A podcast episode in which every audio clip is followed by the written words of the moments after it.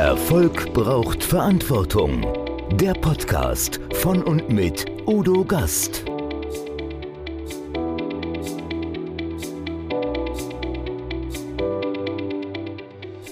Podcast Folge 97, Ronny Tekal. Wenn alle Stricke reißen, dann hänge ich mich auf. Zugegeben, bei dem Titel weiß man nicht so recht, ob es hier um ein Drama oder um Humor geht. Ronny Tekal ist österreichischer Arzt, Kabarettist, Medizinjournalist, Radiomacher, Buchautor und Mitbegründer des Medizinkabaretts Peter und Tekal. Naja, und bei Kabarett, da wird's klar, hier darf gelacht werden. Als ich Ronny Tekal mit seinem buchstäblich reißerischen Vortragstitel auf der Humorexpo in Wien erlebte, da war mir sofort klar, dieser Mann gehört in meinen Podcast. Auch ohne Rezept. Wir gehen unter anderem der Frage nach, was Nudging bewirken kann und warum Humor gerade in ernsten Zeiten so wichtig ist.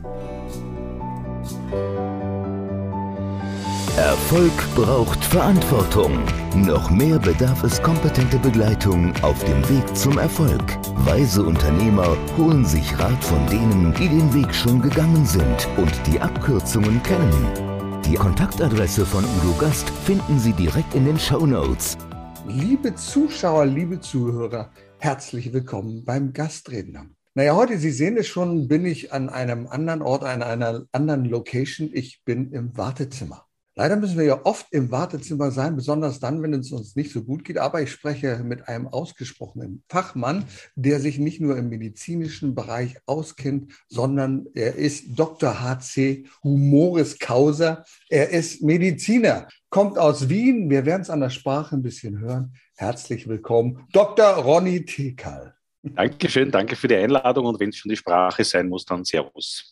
Ja, Servus. Ja, Servus. Ist so, ja, genau.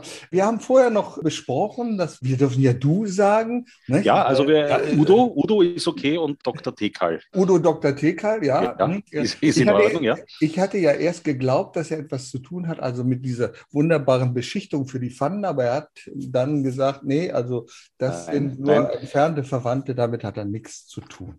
Ne? Ja, so ist es leider. Das ist ja auch T-Fall, also für die ja, Angeweihten. Genau. Das ist ja so. Ja, mein lieber Ronny, es war ja eben so, du musstest ja zustimmen. Du musstest zustimmen. Ich hatte diesen Aufklärungsbogen dir vorgelegt, also mhm. dass die Sendung mitgeschnitten wird. Ja, genau. Auch wie in der Medizin muss man. Ich habe es auch ja. gesagt, wie in der Medizin muss man ja. vorher unterschreiben, bevor man als Arzt jetzt in einen Körper hineinschneidet. Also ich glaube, in Österreich ist es sicher so, in Deutschland weiß ich es nicht. Vielleicht darf man so reinschneiden. Aber bei uns. Nein, nein, in Deutschland ist es so. Und in Deutschland ist es auch so, wenn man so ja. einen Podcast macht, muss man das auch vorher absprechen. Sonst ist es ja Hörerverletzung.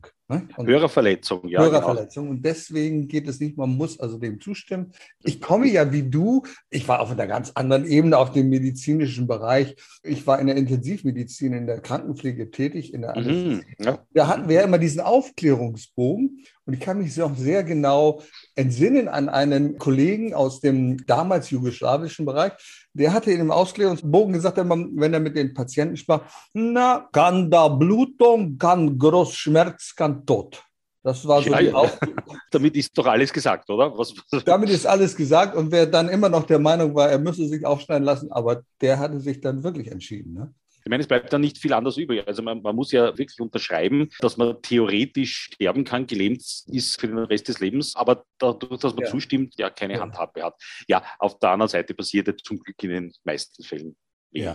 Also ich habe den Ronny ja kennengelernt bei der Humor Expo in Wien mit einem ganz bedeutenden Thema, auf das wir gleich noch zu sprechen werden. Und zwar, wenn alle Stricke reißen, dann hänge ich mich auf über die Grenzen des Humors.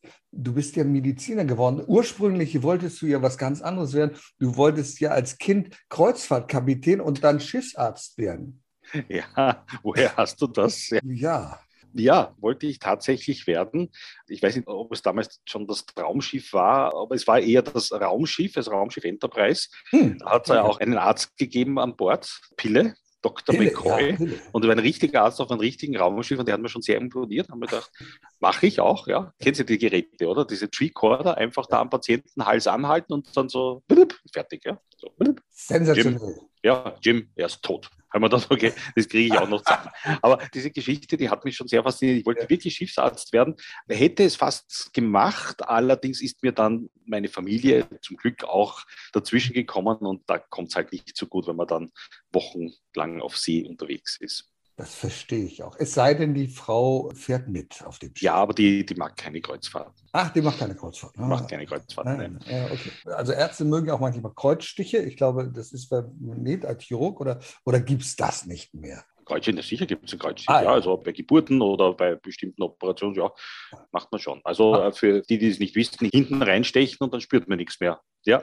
Okay, das ist wunderbar. Ja, nun bist du ja jemand, der hat ja in seiner frühen Jugend schon ganz andere Sachen gemacht. Du hast ja Singspiele geschrieben, glaube ja. ich. Das ist ja unglaublich. Also, ja, als Österreicher, Wiener und zur Hälfte meiner Familie auch äh, Salzburger, das muss man machen. Ja. Also wie Mozart wir beide, wir kennen uns ja sehr gut und wir haben gesagt, okay, machen wir mal gemeinsam ein Singspiel. Es ist dann was mhm. dazwischen gekommen, nämlich sein Tod. Und ich habe ja. Äh, einfach gedacht, ich mache es allein. Ja. Nein, ich habe tatsächlich mhm. Singspiele gemacht für Schulklassen, äh, mhm. für Konservatorium und dann so kleine Musicals, Kindermusicals. Und über das bin ich eigentlich dann eher dann in die Kabarett-Comedy-Schiene okay. hineingeglitten. Aber das waren so die ersten Bühnen. Dinge, die ich gemacht habe. Ja. Oh ja, aber du bist auch ganz ernsthafter Mediziner, das muss man ja auch sagen. Richtig, ich habe das, hab das studiert. Also ich bin nicht nur Arzt ja. am Papier. Ich, ja, ja, das ist, das ist uns zwar ja, aber nicht promoviert am Standesamt, aber ich habe wirklich studiert.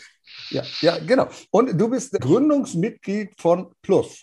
Also das, ah, Puls, Puls. Also Puls, so, ja, Puls, das, ja. ja, hier. Puls, ja. Das, Puls, weil es geht ja genau um das. Also es geht um Herzschlag und der Verein heißt ein bisschen sperrig Verein äh, zur Bekämpfung des plötzlichen Herztodes. Also das oh, ich hätte geglaubt, das war der Verein zur Befürwortung des plötzlichen Herztodes. Aber, ja, okay, wir haben abgestimmt, plötzlicher Herztod pro und contra. Und es hat eine knappe Mehrheit, war ja. contra. Und deswegen haben wir gesagt, gut, nennen wir es zur Bekämpfung.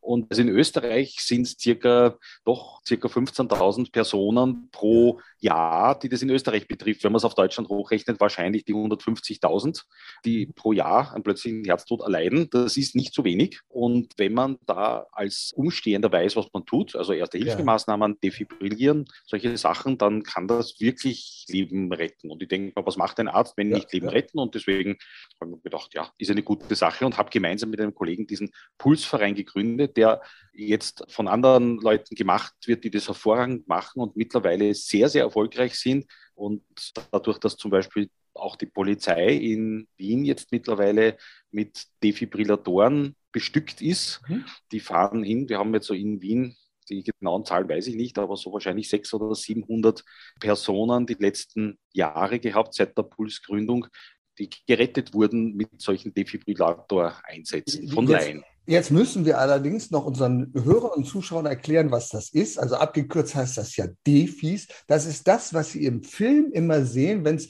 um sogenannte Wiederbelebung, Reanimation mhm. geht. Und da tun die dann so ein Gel auf so zwei Platten, reiben das gegeneinander und dann stecken das hier auf die Brust da und da drauf und sagt, ja, alle genau. Mann vom Bett weg. Und das ja. riecht auch ein bisschen unangenehm, also wenn man diesen Stromschuss hat. Und das soll einfach dazu dienen, dass das Herz wieder so wie so ein Klaps auf den Hinterkopf bekommen, jetzt schlag doch bitte wieder. Genau, ja, es ist, es ist ein Restart, so wie wenn man Probleme ja. mit dem Computer hat und man ruft dann bei der Hotline an, was sagt der in meisten Fällen? ausschalten, einschalten, ja. Und das ja, ist es. So Auch ist das es. macht man mit dem Menschen, man startet ihn erneut und das geht mit Strom relativ gut, wenn das in den ersten Zeit funktioniert, also äh, passiert.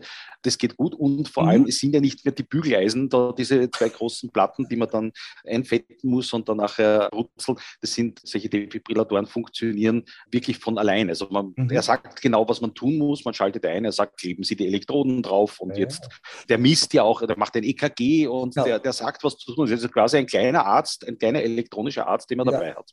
Und das ist genau der Punkt, weil da gehört ja was dazu, eine Verantwortung, das zu machen. Und diese Verantwortung wird jetzt auf die Technik übertragen, die wirklich ganz klar, du klebst das da drauf, holst das Ding raus, meist bei uns sehen die alle gelb aus in diesem Kasten, dann holst das da drauf und der sagt dir ganz genau, was du tun musst und du kannst sicher sein, du machst keinen Blödsinn damit. Ne? Denn man kann mit dem Defi kann man viel Blödsinn machen. Nein, aber man kann mit Defi, also um ja. jemand zu schaden mit einem Defibrillator, da müsste man entweder, man lötet ihn bösartig schlagartig um, ja, oder man wirft diesen ganzen Koffer am Kopf eines Patienten. Das ja, ist schon, aber sonst, er mhm. löst erst dann den Schock aus, wenn es wirklich notwendig ist. Mhm. Ja. Und er sagt auch, was man mhm. sonst tun muss, ist nämlich fast noch ein bisschen wichtiger als der Defibrillator, oder das haben wir gleich wichtig, aber ein Defi hat man halt nicht immer, sondern Aha. ist einfach die Herzmassage, die man halt da so macht, so ja, und ja, dann pumpen, pumpen, pumpen in einem Rhythmus von 103 pro Minute. Wir haben früher den Radetzky-Marsch gehabt, ich weiß nicht, ob der in Deutschland ein Begriff ist.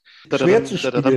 Ja. Und wir, wir haben mittlerweile das von der American Association übernommen, Heart Association, das ist im Prinzip Staying Alive und das funktioniert ganz gut. Also weil es ja das Staying Alive diesen Rhythmus hat und wir kann man im Kopf haben, ha, ha, ja. Staying alive, staying alive. Warum man es gut kann, kann man diese Bewegung auch machen da dazu. Ja.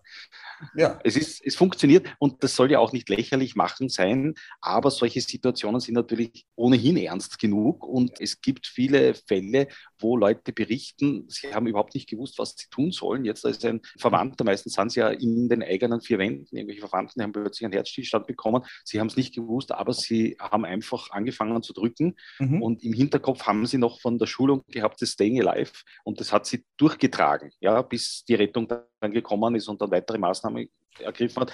Und so kann man Menschen wirklich über die Zeit am Leben erhalten. Man drückt ja nicht, damit man das Herz wieder startet, mhm. ja, das passiert mhm. in seltenen Fällen, sondern man drückt, damit man den Kreislauf auf einem Status aufrecht hält, wo das Gehirn und das Herz wieder durchblutet wird oder noch. Damit dann hält man wirklich eine halbe Stunde, kann man das durchaus machen. Ja, also was ja schade ist, dass wir uns jetzt erst kennengelernt haben. Wir beide vor Jahren auf dem Notarztwagen. Ich glaube, das wäre Das wäre das wär schön gewesen. Wäre ja. auch für die Patienten abwechslungsreich gewesen.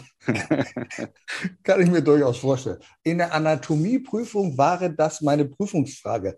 Es ging ja. um Hormone. Ah, um ja. ja die haben wir nie durchgenommen. Wirklich, haben wir nie durchgenommen. Und was war passiert? Ich hatte paar Tage vorher, habe ich einen populärwissenschaftlichen Artikel gelesen, ich glaube im Spiegel oder irgendwas, da ging es um Hormone. Und das war beschrieben, dass da oben der Chef ist, ne? also die ganzen Drüsen und unten. Und dann war das beschrieben wie am Schreibtisch. Das hatte ich mir gemerkt, das Bild. Und dann kam die Frage über Hormone. Und ich glaube, ich habe 30 oder 40 Sekunden geredet. Dann hat mein Professor gesagt, ist gut, ist gut, ist, Sie wissen das alles, alles klar, lassen wir mal. Ist gut.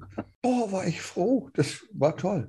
Aber ja. sag mal, was hat dich denn an Hormonen so fasziniert? Na, ich muss ganz, ganz ehrlich sagen, es war eine Auftragsarbeit eines Schweizer ah. Verlages, die angerufen haben und gesagt, du machst doch lauter lustige Sachen, du bist Arzt, du kannst das gut rüberbringen. Wir hätten ja. gerne ein Buch, mhm. wie uns die Hormone durchs Leben peitschen. Das war sozusagen die Idee. Mhm. Und ich habe ein bisschen zugewartet, weil ich an sich von meiner Grundidee, von meiner Grundlebensauffassung eher der Meinung bin, wir sind sozialisiert, wir sind doch rationale Wesen und nicht triebgesteuert. Und man wird viel zu viel biologisch in ein Kästchen gehaut.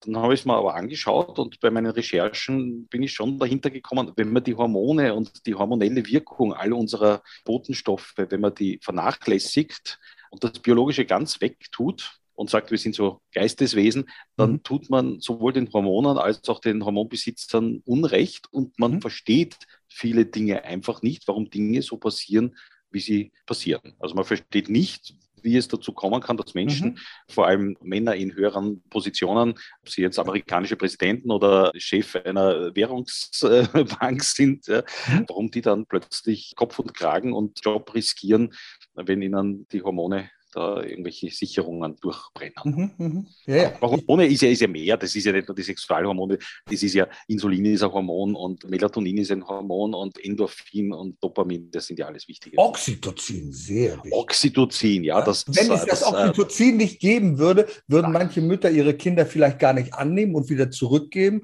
Nicht? Aber ja, das, das, Bind, das Bindungshormon. Das ja. Bindungshormon. Das Bindungs also es ist ein Bindungshormon und es ist ein Sexualhormon. Es ist ja auch und ein Treuehormon. Es hat ja viele mhm. schöne Namen. Das wird bei vielen Männern abgebaut im Laufe der Zeit. ja, aber es gibt es gibt's zu kaufen, ja, also im Internet, ohne jetzt Werbung machen zu wollen. Ja. Liquid Trust heißt das. Liquid, und, äh, Trust. Liquid Trust, also ah. flüssige ah. Vertrauen. Also manche kaufen das und dann, dann denken sie, das ist eine praktische Sache, wenn der Partner droht, untreu zu werden. Da sprayt man ein bisschen an und dann hat man ihn. Allerdings, Vorsicht, es ist ja nicht nur das Treuehormon, es ist ja auch ein Sexualhormon. Das heißt, wenn der eh schon auf die Seiten geht, dann ist er weg auch gleich. Ah, das ja. verstehe ich. Ja. Ich gebe jetzt mal den Blick frei für alle, die zuschauen. Ich gebe den Blick frei auf dieses Buch, auf das Buch da unten. Sorry, das waren die Hormone. Ne? Das ist jetzt. Ja, ja. Das klebt bei dir im Badezimmer an der Wand. Wir können es sehen. Das ist schön. Man muss aber sagen, nur zur Körper. Erklärung, das Grüne ist Sorry, das waren die Hormone, ist im Prinzip deckungsgleich mit dem da ganz rechts durch dick und dünn. Das ist sozusagen die Ausgabe,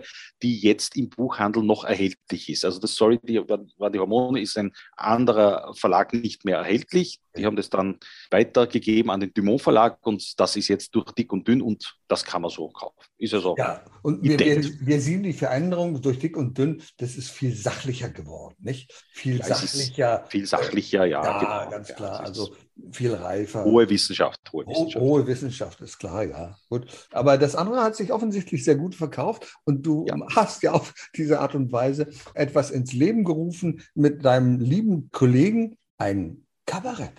Ein ja. Medizinkabarett. Ein Medizinkabarett, ihr sagt ja cool. Kabarett oder Comedy, ja. je nachdem, wo man es wo ein, einordnen ist, kann, wie, je nachdem, wie lustig es ist. ja, das gibt's, uns gibt es jetzt schon, wir haben jetzt 25-jähriges Bühnenjubiläum wow, der Doktor, wow, wow, Doktorspiele, ja, Doktorspiele, mit dem haben wir angefangen vor 25 Jahren und wir haben uns Da habe ich noch früher angefangen mit den Doktorspielen. Ja, ja, ja, das ist auch ein gutes Doktorspiel, ja. ja. Und wir haben uns sozusagen gemausert, damals vor 25 Jahren von, sagen wir mal, Allgemeinkabarettisten zu mhm. Fachkabarettisten für den Bereich der Gesundheit. Das sind wir jetzt. Mhm. Also wir machen Medizinkabarett. Ich habe mir ein paar Ausschnitte reingezogen. Sensationell. Ich finde es einfach Danke. toll. Also eine ganz alte Folge, wo du mit deinem Kollegen da sitzt ja am Telefon und du machst am roten, also finde ich ja bezeichnet, am roten Telefon Sexualberatung. Ja. Also ah ja, genau. Ja, ja, ja fand ich sehr spannend. Macht ihr heutzutage auch noch einige Auftritte? Ja, also mit der Pandemie ein bisschen weniger. Also wir haben durchgespielt natürlich, aber es ist halt niemand dort gesessen. Ja, ja, ja, Nein, es ist halt nicht gegangen die letzten zwei Jahre. Ja, es geht wieder mhm. los und mhm. wir spielen wieder in den deutschsprachigen Bühnen. Also Österreich, mhm. Deutschland, Schweiz, Südtirol, Mallorca, was halt deutschsprachig. Also immer wieder haben wir Auftritte, ja klar. Ja, und deswegen kommen wir auch zu dem Thema Humor. Gerade in diesen Zeiten bleibt einem ja manchmal das Lachen im Halse stecken, weil wir denken, um Gottes Willen, jetzt haben wir so eine Krise gehabt von einem Virus, das wir uns gar nicht gewünscht hat, dass wir nicht sehen können, das solche großen Auswirkungen hat, das uns total zurückgeworfen hat, auch beruflich. Wir mussten uns auf neue Dinge einrichten. Jetzt kommt ein ganz schrecklicher Krieg dazu von unverantwortlichen Menschen, die das durchführen, dieses Verbrechen. Und da dürfen wir doch gar nicht mehr lachen. Du sagst, nee, es ist wichtig, wir müssen lachen. Warum ist das wichtig? Ja, also zum einen ist es, ich glaube, es ist natürlich auch, wenn man sagt, eigentlich in dieser Zeit dürfte man keine Witze machen, aber es ist ganz wichtig, gerade in dieser Zeit, dass wir Kabarett machen, dann ist es, ja, das ist natürlich auch ein bisschen Geschäftsidee dahinter, dass man hofft, weiter zu überleben. Aber es, es ist auch so, es ist dramatisch, vor allem wenn Entwicklungen plötzlich kommen, wie das am Anfang der Corona-Zeit war, wo halt die Menschen auch in Italien auf den Intensivstationen gelegen sind, wo man die Bilder gesehen hat. Da waren auch die äh, Kabarettisten und Komödianten eine Zeit lang kurz still, genauso wie jetzt in der Ukraine, wie der Krieg begonnen hat, auch da. Mhm hat man gesagt, puh, das lassen wir mal thematisch beiseite. Aber es ist so, auch Woody Allen hat das gesagt, Komödie ist Tragödie plus Zeit. Mhm. Und man beginnt langsam über die Sachen zu reden. Also bei Corona kann man natürlich schön langsam reden, dann über die Reaktion der Menschen, über die Maßnahmen, die es gegeben hat, über und Corona ist ja dann weit ausgebreitet worden in der Comedy-Szene. Und ich würde auch sagen, dass es, was Kriege betrifft, am Anfang so schrecklich sie sind, aber irgendwann über eine Hintertür und sei es über die Person Putin oder sei es über andere Dinge, kann man auch hier das Ganze humoristisch betrachten. Natürlich sehr heikel, aber es, es funktioniert und es wird passieren. Und die Geschichte hat gezeigt, dass Menschen auch in aussichtslosen Situationen oder in schweren Situationen, in Kriegssituationen oder, wie Viktor Frankl gezeigt hat, sogar im Konzentrationslager, mhm. dass dort Witze kursieren. Also auch dort mhm. direkt, dass dort auch das Ganze mitunter mit Humor genommen wird. Was mich ein bisschen wundert, es gibt ja also über jeden Präsident, jeden Staatsoberhaupt gibt es Witze. Über Angela Merkel hat man gelacht, über Trump hat man ganz viele Witze gemacht. Wahrscheinlich ist das Thema noch zu ernst und zu verletzend, dass man, ich, ich höre über Putin nichts. Ja, über Wenig. Putin ja, das war vorher, aber es ist, das kommt, das ist wirklich. Ich glaube, also, das kommt. Ich glaub, das, kommt, kommt und zwar ganz, ganz schnell. Das kommt ganz, ganz ja. schnell, die Sache, ja. Ja, das kann ich mir ganz gut vorstellen, dass da was passiert. Du hast in deinem Vortrag über eine Szene berichtet, das hat mich sehr nachdenklich gestimmt. Und zwar über berichtest du, ich, ich weiß nicht, war, wann das war im Ersten Weltkrieg, Zweiten Weltkrieg, wo zwei Soldatengruppen in Schützengräben lagen. Du erinnerst ja, dich vielleicht? Ja. Mal die Story nochmal. Und das hat sogar zur Deeskalation geführt, dieser Humor. Ja, das ist das Buch eines äh, russischen Schriftstellers. Granin heißt der, meines Wissens. Ja. ja.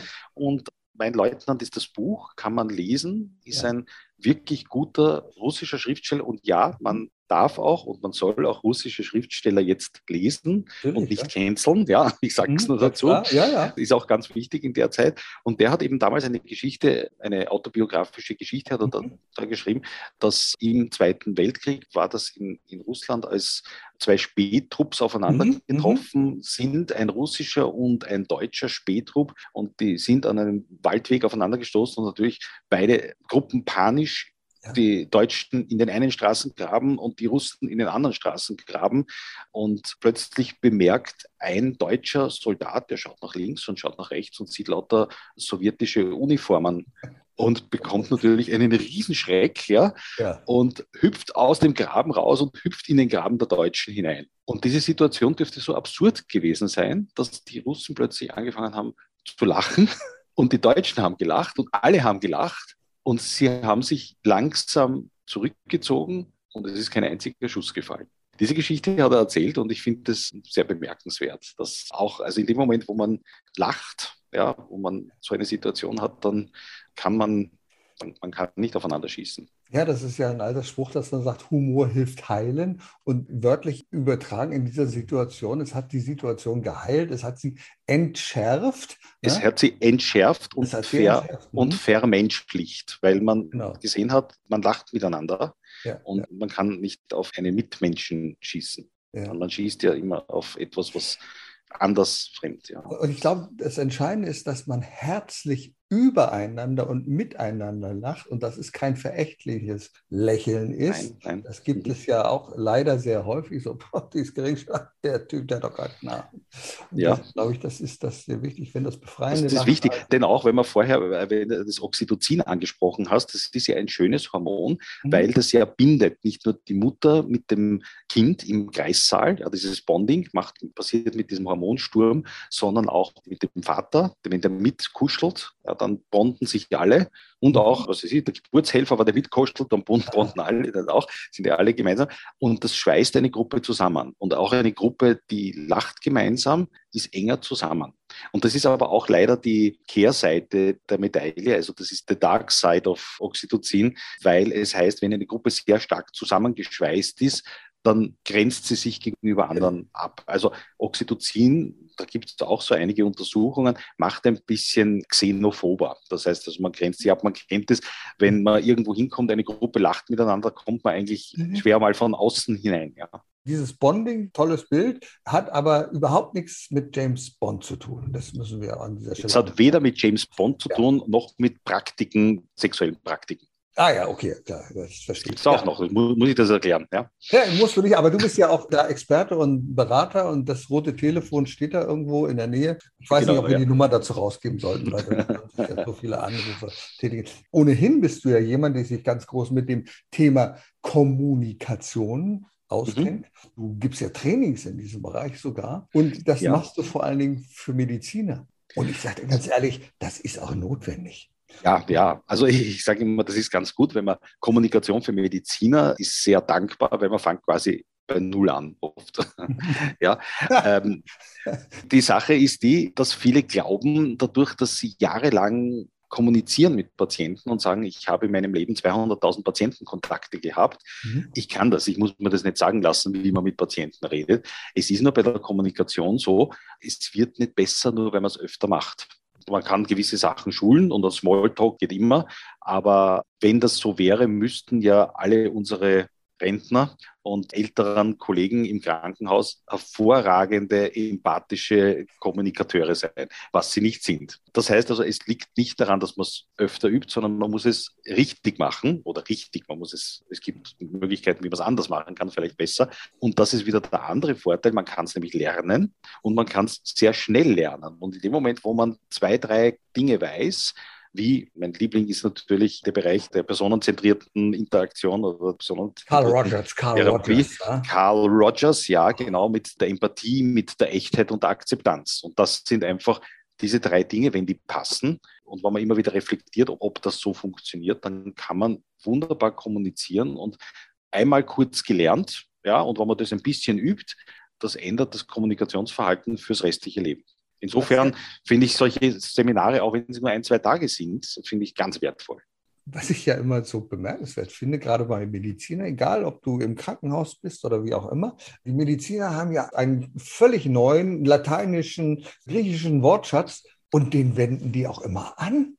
Den ja. wenden die immer an und berichten darüber und dann stehst du als Patient so ganz ehrfürchtig davor und sagst, weißt du, äh, ja, okay, muss schlimm sein. Ja, es gibt, also bei, bei uns in Krankenhäusern gibt es ja zum Glück schon Übersetzedienste für ausländische Patientinnen und Patienten. Aber es ist die Frage, was wir für all die Patienten tun, die Latein nicht als Muttersprache haben. Mhm. Und das ist schwierig, weil also man kann so sagen, Ärzte sprechen Latein, Patienten verstehen Latein und also nicht. Und damit wird es schwierig. Mittlerweile ist Latein ein bisschen aus der Mode gekommen.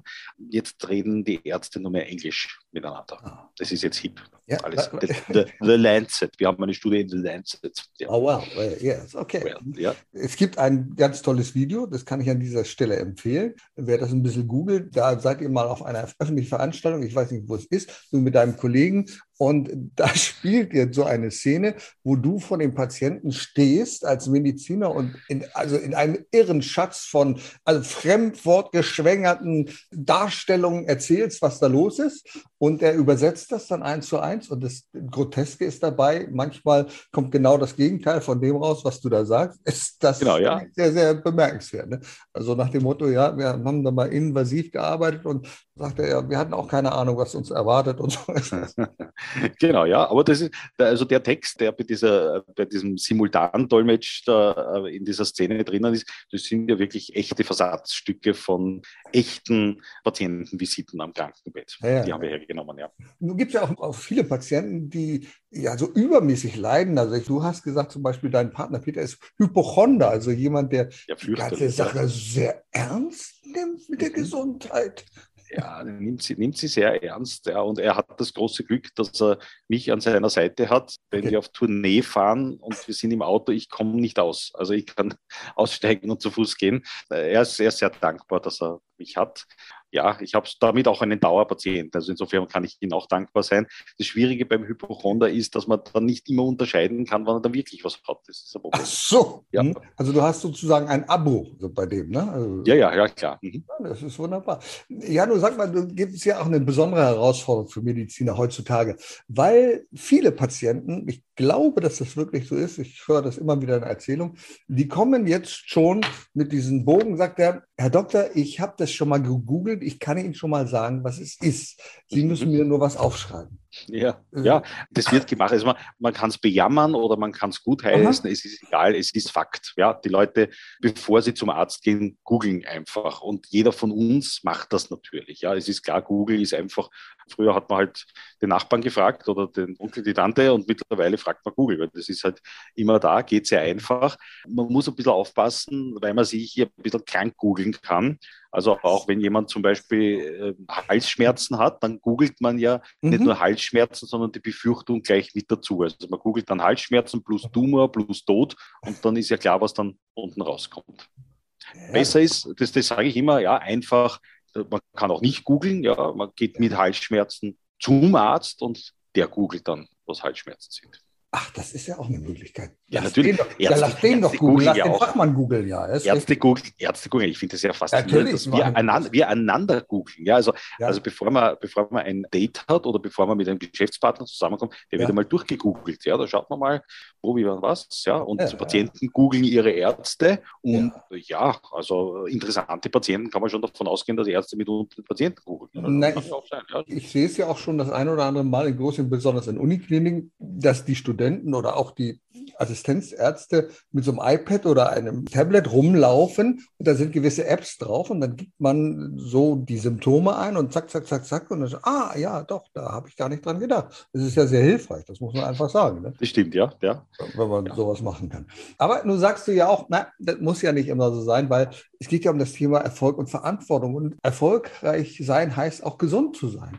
Und erfolgreich kann man sein, gesund kann man sein, wenn man Verantwortung für sich, für seinen Körper übernimmt. Und der Körper stellt ja sogar eigene Rezepte aus. Das hast du mal gesagt. Ja. Also um gesund zu bleiben. Wie kann das, das, funktionieren? Ja, wir haben tatsächlich innen, so wie wir innen eine, einen inneren Arzt haben, das hat ja auch schon der Albert Schweitzer gesagt, unser innerer Arzt, der uns quasi heilt. Mhm. Wer es nicht glaubt, bitte, wer, wer nicht glaubt, dass er einen inneren Arzt hat, ihr könnt euch mhm. gerne mal, weiß nicht was, zwei Stunden warten lassen, bevor ihr euch selbst dran nehmt. Das geht auch, dann glaubt man es.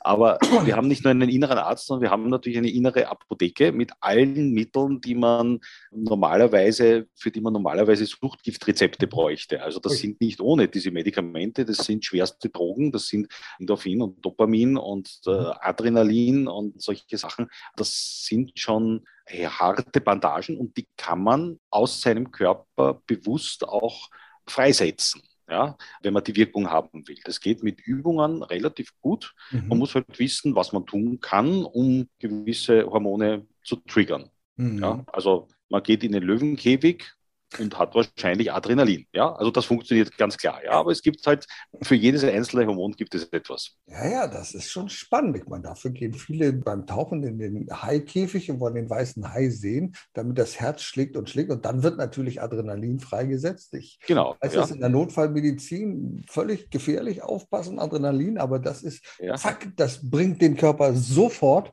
auf den Erregungszustand 100 Prozent und da ja. passiert natürlich etwas. Ne? Ja, deswegen geben wir auch in der Notfall Notfallmedizin das Adrenalin, weil das mhm. Adrenalin macht einfach auch das verengt die Gefäße und so. Ja, da wir dann auch, sind wir auch, wenn wir vor Schreck bleich sind und blass sind, ja. Und das wollen wir ja auch, zum Beispiel, wenn wir, wenn wir jetzt einen anaphylaktischen Schock haben, wenn man mhm. eine Allergie hat und alles schwillt mhm. an und alle Gefäße sind weit, weit, weit, weit. Und mit dem Adrenalin mhm. geht es sofort zurück, ja. Also mhm. unter anderem kann man sich ja, ein spann spannende Geschichte. Aber es ist sehr, sehr spannend, ja. Ja, ja. Und, ähm, aber ich glaube nicht, dass es funktioniert, wenn man einem Allergiker, dem gerade eine Biene gestochen hat, in einen Löwenkäfig setzt. Also man muss das schon in Relation setzen. Diese Sachen funktionieren, ja, aber mit Medikamenten geht es halt naja, es, es, in der Notfallmedizin. Naja, es sei, denn, es sei denn, der Löwe ist auch allergisch. Das könnte ja auch sein und dann reagiert Wenn, er auch. Und, ja, genau. Dann, ja, könnte natürlich könnte sein. Gehen, ja. Naja, also ich, äh, tut mir leid, also ich möchte nicht unbedingt lebensmüde in so einen Löwenkäfig hineingehen. Ja. Können ja unter Umständen doch, obwohl Katzen ja sehr niedlich sein können, aber diese großen Katzen, die können doch ziemlich gefährlich und blöd sein. Ich ja, habe ja, ja, auch erlebt, live in Kenia, Südafrika und ähnlich. Das Schöne ist ja bei denen, wenn die gefressen haben, dann brauchst du keine Sorge haben. Dann passiert in der Regel nichts. In aber, der Regel nichts, aber ich weiß, aber du weißt ja nicht, Gustav aber nach Nachspeise hat, einen Nachtisch ja. möchte. Ach so, ja. ach so, Nachtisch, ja, das stimmt. Ja. Okay, klar, so kleiner Nachtisch geht immer. Genau, kleiner Nachtisch geht immer und man denkt sich, der hat gerade Hauptspeise gegessen und er denkt sich so, jetzt mit einem Kaffee, kleiner Nachtisch und hat dich schon. Also heikel. Wobei wir, wir Thema Tiere sind, da gibt es ein schönes Bild. Wir sprechen jetzt mal von Nudging. Nudging, ne? Ah, Nudging, Nudging, ja. Wir wissen ja. gar nicht, was das ist, ne? Also stupsen. Anstupsen. Anstupsen, ne? Also, ja, hier, das, deswegen machen die Leute ja so, weil sie dann glauben, oh, Moment, da lösen wir was auf oben, jetzt mhm. kann ich klar denken. Was hat es mhm. mit diesem Nudging auf sich? Also Nudging, das ist dieses Anstupsen und ist eh jetzt mittlerweile recht bekannt und auch von Taylor aus den USA. ist es in der Verhaltensökonomie ein Thema, wie man Leute dazu bringt, etwas zu tun. Mhm. Ja, und zwar freiwillig zu tun. Und das bekannteste Nudging-Beispiel ist natürlich die Fliege im Pissoir. Das, ich bringe es manchmal in Vorträgen. Interessanterweise, die Damenwelt kennt das gar nicht so. Ich habe mir gedacht, das hat sie schon. Die kann es auch nicht sehen. Ja, die können es nicht sehen.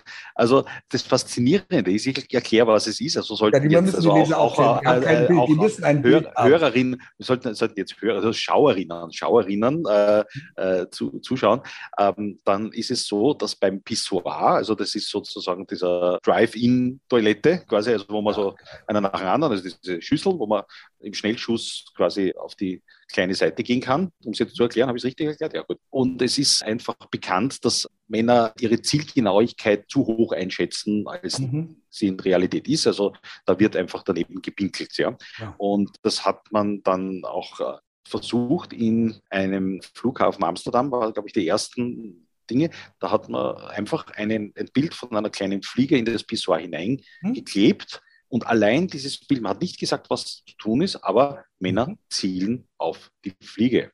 Und damit hat man um 80 Prozent das Danebenpinkeln vermeiden können. Mhm. Kein Mann hat sich oder wir kennen diese Fliegen, also die sind ja wirklich fast überall. Man zielt mhm. gerne drauf und mhm. niemand fühlt sich bevormundet mhm. oder sagt, ich werde jetzt irgendwie manipuliert, sondern man hat eine Gaudi dran, äh, diese Fliege zu treffen und es funktioniert. Ja. Mhm. Eine ganz eine billige Methode und von dieser Methode hat man das Nudging entwickelt einfach. Mhm. Wie kann man Leute dazu bringen, Dinge zu tun, weiß nicht, Zigarettenstummeln aufheben oder mehr Bewegung zu machen mhm. oder es hat einige leider nicht ganz gut funktionierende Methoden Methoden gegeben in anderen Bereichen, was Gesundheitsvorsorge betrifft. Oder die ganzen Impfkampagnen hat man auch versucht, so mit Nudging-Methoden. Es ist sehr schwierig und die Fliege ist sozusagen dieses, mhm. dieses der Prototyp des Nudgings, weil mhm. billig und zu 100 Prozent funktioniert. Ja, ich darf das noch ergänzen. Also es ist auch verfeinert worden. Ich habe es gesehen, ich weiß nicht, ob du das jemals gesehen hast. Es gibt in manchen öffentlichen Pissoirs oder vielleicht auch in, in Gaststätten gibt es ein Tor. Es ist wirklich ein Tor. Ja, ja, genau. Mit einem ja. Faden ist ein Ball darauf gehängt, weil wir ja nur mindestens 60 Millionen Fußballfans haben hier in Deutschland. Und die Männer versuchen dann schon mal den Ball ins Tor zu befördern, zu halten oder so. Also ja, das sind es ist faszinierend und, und wenn ich das, wenn ich das bringe bei den Vorträgen, ist es so, dass Frauen in den Vorträgen, die es nicht kennen, dass sie dann nachher sich das anhören und dann sagen, ich möchte auch sowas. Also warum gibt es das bei den Frauen nicht? Ja, ja. Und das ist das Faszinierende, dass man selber eine eigentlich manipulative Methode haben möchte, weil das und das ist eben Manipulation, das ist, ja, also, da wehren sich die Nudger immer dagegen, dass es manipulativ mhm. ist, sondern es ist einfach ein Anstupsen, eher ein Erreichen, nicht auf der kognitiven Ebene, sondern auf der Gefühlsebene, auf der Spielebene. Und ähm, ja, Anstupsen, es ist immer, immer die Frage, wie sehr lässt man sich manipulieren gibt es auch böses Nudging, gibt es natürlich auch. Also allein in dem Moment, wo man am Wahlzettel die Reihenfolge des Wahlzettels, ja, oder wo es genau steht, oder jetzt ganz plakativ, wenn man einen Kreis größer macht als den anderen, mhm. ja, das ist schon etwas, wo man eher dann das andere ankreuzt. Also ja, so, ja gibt Das ist das Faszinierende. Was du in deinen Vorträgen tust, ist nämlich genau das. Du berichtest über Nudging und praktizierst Automatik Nudging, weil die Damen kommen ja auf dich zu, sagen, also das finde ich eine tolle Idee, sowas hätte ich auch mal gerne. Wenn wir das erreichen in unseren Vorträgen, dieses Nudging, dass ja. wir mit unseren Gedanken anstößen, die Menschen dazu bewegen, etwas anders zu machen, über etwas anders nachzudenken, ja. dann haben wir ja unser Ziel erreicht. Das ist ja eine, das, das ist, eine wunderbare wirklich, Sache. Das ist wirklich toll. Leider haben die wenigsten Damen am hinteren Augen. Das ist das Problem ja. bei der Fliege im, im Toilettenbereich. Richtig. Ja. Vielleicht würden Spiegel. Ich weiß, wir wollen das nicht so weit, nein, nein, nein, das ist richtig. Also, weil, so, so, weit ausführen. Ja. Weil das Aber, ist ja ein Thema, müssen wir ganz klar, unter der Gürtellinie. Und das wollen wir ja auch nicht. Ja. Vertiefen ist ganz klar. Lass uns wieder ernster werden, lass uns mal ernster werden im Bereich, in dem du auch tätig bist. Du bist ja beim österreichischen Rundfunk. Ja, das klingt schon so ernst. Österreich. Ja, ich weiß gar nicht, ist, ist der wirklich ja. rund? Äh, nee, ist, ist nicht wahrscheinlich. Nein, nicht. Ist ja, ist ein, oh, doch, also er ist im Prinzip rund, weil ja. es hat den, es gibt die Architektur der Landesstudios. Okay. Das sind sehr runde, runde Sachen. Das ist eine ah, okay. vom, mhm. vom Beichel eine Architektur und der hat da so, so, alles so ein bisschen auch rund gemacht. Kann man, also vielleicht ist der Rundfunk auch Übersetzungsfehler, das Runde, ja. ja aber wie auch immer. Ich bin beim österreichischen Rundfunk, stimmt. Ja, also, also nicht beim, Eckfunk. ORF, nein, ah, genau, ja, ich bin beim ORF, also österreichischer. Rundfunk. Das ist also entspricht also bei euch dem ZDF oder der ARD, also so der öffentlich-rechtliche Rundfunk. Wollen wir das und, wirklich so hoch auf aufhängen? So hoch aufhängen? Öffentlich, ja, ja ARD, ZDF, erste Reihe und so. Na, okay, also ORF, wir glauben schon, es ist ein, öffentlich, ein öffentlich-rechtlicher Sender bei euch, ja? Ein öffentlich-rechtlicher, also das ja, ORF ist der Sender. Wir hatten früher, ja, auch bevor es die Privatsender gegeben hat, war einfach, hat es gegeben, zwei ORF-Programme und fertig. Das war's in meiner Kindheit. Ja, und ich bin beim Radio und zwar bei Ö1. Das ist jetzt, gibt es auch mehrere, Ö1, Ö2, Ö3, gibt es FM4. Und jetzt von der Zahl her ist es so, dass die Seriosität ein bisschen abnimmt. Also die Spaßsender bzw. die Jugendlichen sind halt vier, dann geht es drei, zwei. Dann kann man sich vorstellen, Ö1 ist halt. Ja, also du bist ein, eins. Ein, also ich bin eins. Ja, ich bin eins. Also es ist, es ist, äh, finde ich, qualitativ sehr hochstehender Sender aha, und es ist natürlich aha, etwas, wo man sich leistet, ohne Werbeeinschaltungen quasi äh, den Bildungsauftrag zu erfüllen, um es jetzt so zu sagen. Und ah. da bin ich in diesem Ö1, bin ich Radiodoktor, also sprich die ja, Aber Medizin du bist in der Wissenschaftsredaktion, richtig? Ja, ja, ja, ja, Also die Abteilung ist die Wissenschaftsredaktion, da bin ich einerseits als, als Wissenschaftsredakteur auch tätig und moderiere auch den Radiodoktor. Und der Radiodoktor ist eine Phone-In-Sendung, das heißt also, wir haben eine, eine moderierte Medizinsendung, wo Menschen anrufen können und Fragen ah. stellen. Ganz klassisch. Ach so, also jeder kann dort anrufen und sagt, ich habe immer so Stiche hier unten und weiß nicht, was das sein Ja, kann. also man kann natürlich hinzeigen, aber im Radio ist es, es ist schwierig. Ja, man, muss schwierig. Es, man muss es beschreiben. ja, genau, ja. So, also zwei Zentimeter unterm Sternum, Herr Doktor, was kann es sein? Ne? Zwei Zentimeter unterm Sternum. Ja, ja, ja, mal, mal, schauen, ob wir ein Messer. Ich wollte jetzt auch nur mal so ein bisschen angeben genau, mit diesen Fachbegriffen. Stern, Sternum. Das ist das, das Brustbein. Das, das also Brustbein, das, Brustbein. Brustbein. Ja, das Brustbein. Mhm. Ja, aber sehr gut, ja. Ist noch alles dabei. Alles da, alles da. Ja, einmal gelernt, immer gelernt. Ja. ja, man muss das so ein bisschen auch äh, raushängen lassen. Ne? Das ist ja ganz logisch. Ne? Ja. ja, mein Lieber, was mich ja auch fasziniert hat, du bist ja auch ein hervorragender Sänger, Instrumentalist. Ja, mache ich auch. Ja, äh, machst du auch? Ich habe einen Song gehört, den ADHS-Song. Okay, ja. Das wird ja meist, also die Melodie ist von einem Weihnachtslied, äh, Feliz Navidad. Feliz Navidad. Feliz äh, Navidad. Haben wir, haben wir, haben wir umgetextet in Methylphenidat. Methylphenidat ist die Substanz, die gegeben wird bei ADHS ja. für ADHS-Kinder. Ja. ja, ja. Ritalin ist der Handelsname. Ritalin, Ritalin ist der Handelsname. Ja. Ist der Handelsname. Ist so toll. Methylphenidat. Also wunderbar. Sehr schön. Ja, äh, also äh, war, war, sehr lustig, habe ich mit meinem Kollegen, dem Omar Sasam, auch ein österreichischer Kabarettist, hm? habe ich das damals, war das eine Zugabe bei einem Open-Air-Festival, die wir gesungen haben und das ist in, äh, im Netz gelandet. Und ja, war sehr lustig, ist ein, ein heißes Thema und ein heikles Thema, wenn man sich ja. kritisch der Pharmakotherapie bei ADHS annimmt, weil da gibt es verschiedene Meinungen dazu, um es jetzt sozusagen. Ja, ja, das kann ich mir gut vorstellen. Mein lieber Ronny, das waren ja ganz viele Informationen und die waren durchaus sehr humorvoll. Also es entsprach sogar dem, wie dieser Talk angelegt war heute. Oh, das, also das ja, aber du, du, hast, du, hast, du hast dich ja formidabelst vorbereitet. Ja, ja, ja, ja, ja, Du ja. weißt mehr über mich als ich selbst. Du bist, du bist quasi ein, ein Google-Algorithmus, ja, natürlich. die ja, ja, mehr wissen. Die genau, wissen, ja, bevor ich, bevor ich jetzt das nächste suche, wissen sie es eigentlich schon schon, was ich suchen werde. Das ist beängstigend. Das ist schon eine tolle Geschichte.